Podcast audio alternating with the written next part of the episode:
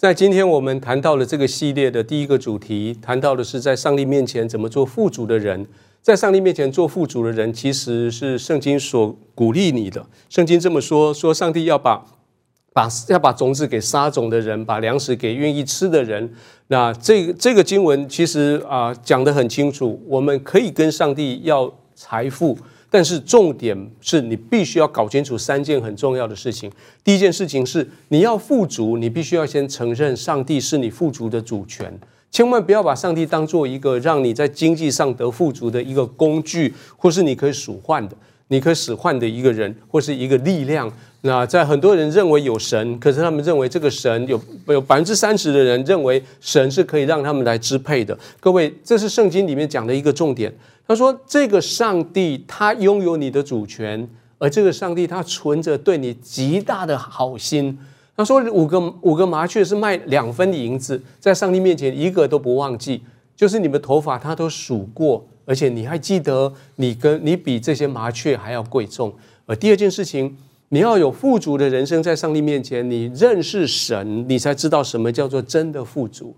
啊，富足的定义有很多。”很多人就会误会了，以为富足就是拥有，或富足就是会想，会会想很多很远的地方，做很远的这些投资。那耶稣用了这个比喻，提到这个有钱的人，这个有钱的人就就经济就策略上来说他没有错，但是这个有钱人他错的一件事情是他忘了灵魂怎么样才能够得到满足，灵魂必须认识神才能够得到满足，灵魂如果不认识神。就没有办法在你的拼命努力中间去安定下来，灵魂就会像保罗所说的，他就会被被刺过。那呃，在保罗在在提摩太这样子说，他说：“你如果贪恋钱财，你就被引诱离了真道；而离了真道以后，你就被许多的愁苦把你给刺透。”保罗也这么讲，他说：“敬钱加上知知足的心，便是大力。”因为我们什么都没有带到世上来，什么也没有带去，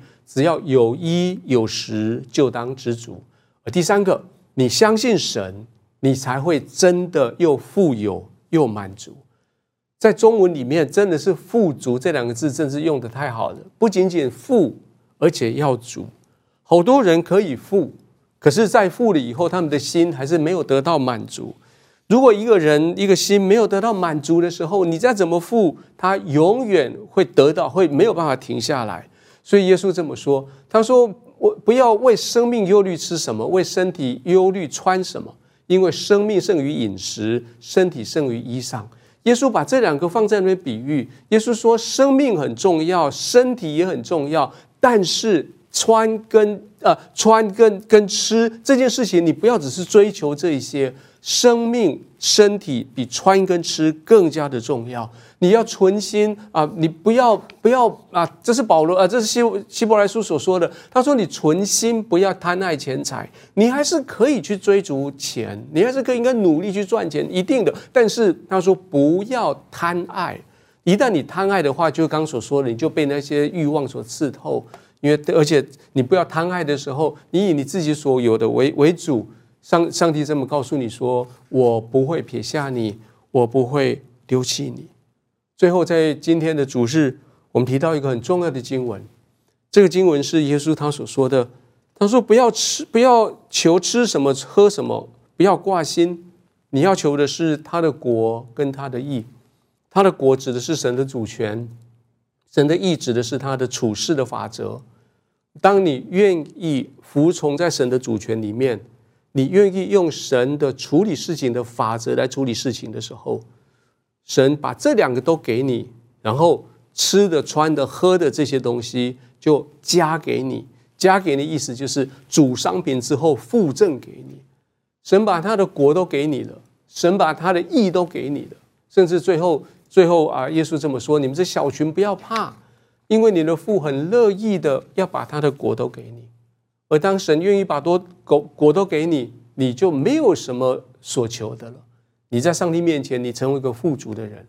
而在上帝面前最富足的一件事情，就是神这样跟你说：“说儿啊，你常和我同在，我一切所有的都是你的。